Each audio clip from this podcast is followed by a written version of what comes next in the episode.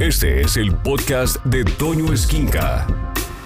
Esto lo escribió una escritora, valga la rebusnancia, eh, llamada Aleja Soria. Esto lo escribió a la edad de 42 años.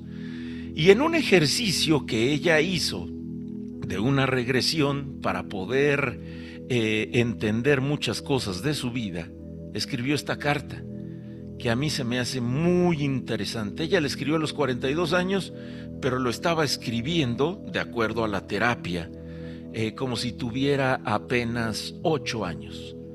Y es una carta para sanar la relación con mi papá. Papá, siempre creí que yo no tenía nada que sanar contigo, que mi mamá era la que había sido una bruja cruel que a punta de gritos e insultos había roto en mil pedazos mi corazón.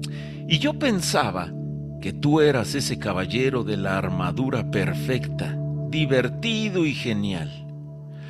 Todo iba bien, papá, hasta que me casé y empecé a repetir a mi mamá los mismos comportamientos a sentirme exhausta, cansada, ignorada, no apreciada, no valorada, enojada y sin ganas de vivir.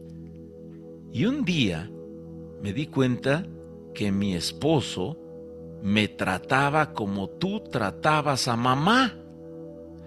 Es verdad, tú fuiste siempre más paciente conmigo de lo que fue mi mamá. Sin embargo, no escogí un hombre que me tratara como tú. Escogí un hombre que me tratara como tú tratabas a mi mamá.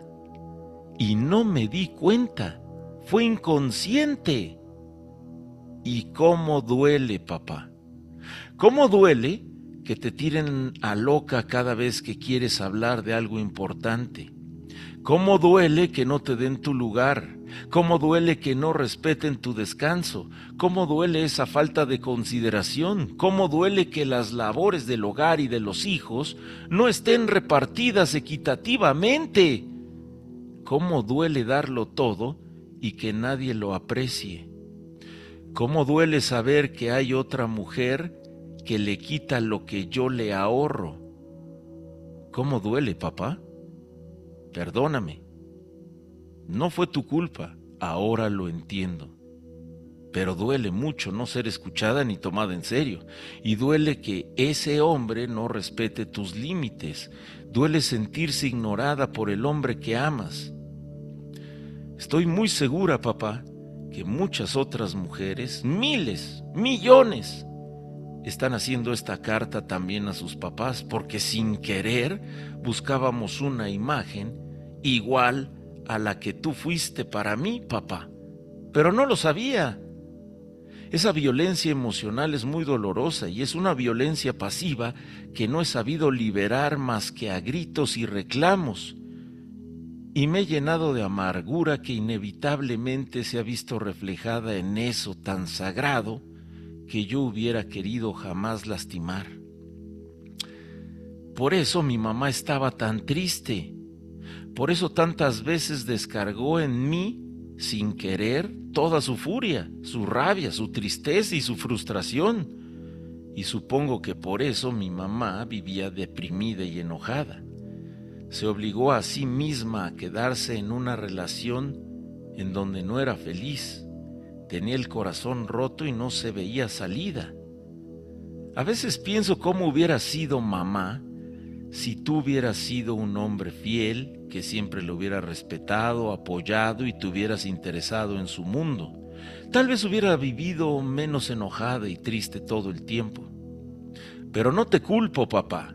Sé que tus padres tampoco se llevaban bien y que tu padre tampoco te mostró con su ejemplo la dignidad y el respeto con los que una mujer debe ser tratada. Y también sé que mamá tampoco tuvo ese ejemplo en casa y veo con tristeza cómo las historias se repiten. ¿Y sabes qué, papá? Ha llegado la hora de sanar nuestro linaje familiar. Quiero perdonarte por no haber sabido ser un mejor esposo con ella, por no haberme dado con tu actuar el ejemplo de cómo un hombre debe tratar a la mujer que ama. Y a la vez la perdono a ella por no haber sabido manejar tanto dolor, por no haberse sabido dar su lugar y haber descargado muchas veces en mí su impotencia. Los perdono a los dos.